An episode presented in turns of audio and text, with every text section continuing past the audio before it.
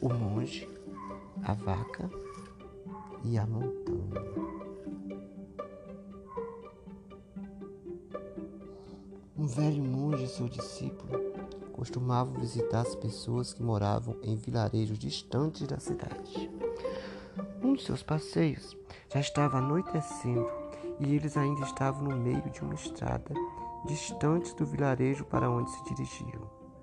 Avistaram um sítio aproximaram-se e pediram pousada durante aquela noite. O sítio era muito simples. Ali vivia um casal de aparência humilde e seus três filhos pequenos, raquíticos. A pobreza do lugar era visível e, mesmo assim, eles acolheram de bom grado a dupla de vilarejos. Durante o jantar, onde fora servido um mingau de leite com farinha, o mestre indagou. Neste lugar não há sinais de comércio ou de algum trabalho. Também não vimos nenhuma plantação. Como vocês sobrevivem aqui? O dono da casa respondeu: Meu amigo, nós temos uma milagrosa vaquinha que nos dá vários litros de leite todos os dias.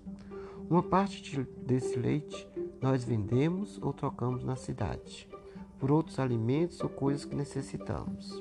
Outra parte fazemos queijo, coalhada, pirão e assim vamos sobrevivendo.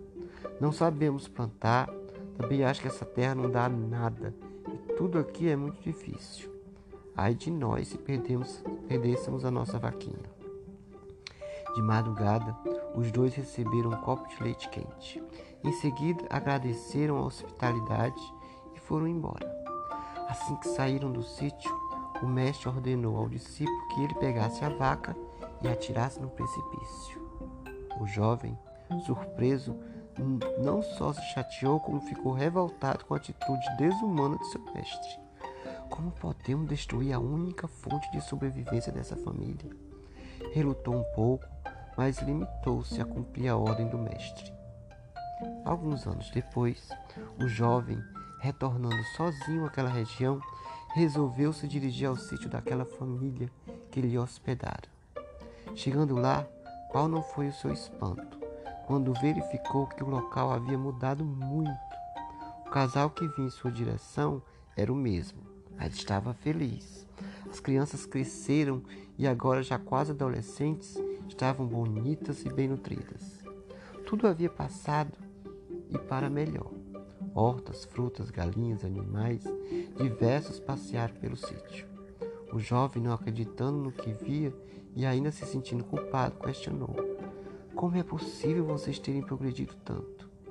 Ao que o casal respondeu: Quando vocês estiveram aqui, a nossa situação não era das melhores.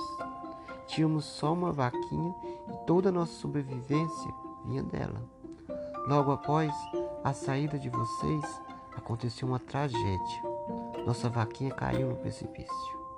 Entramos em desespero, mas daí em diante tivemos que fazer outras coisas, desenvolver outros meios de sobrevivência.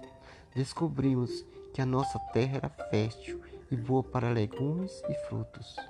Fomos aos poucos criando gosto e hoje é uma beleza que o Senhor está vendo, graças à perda da nossa vaquinha.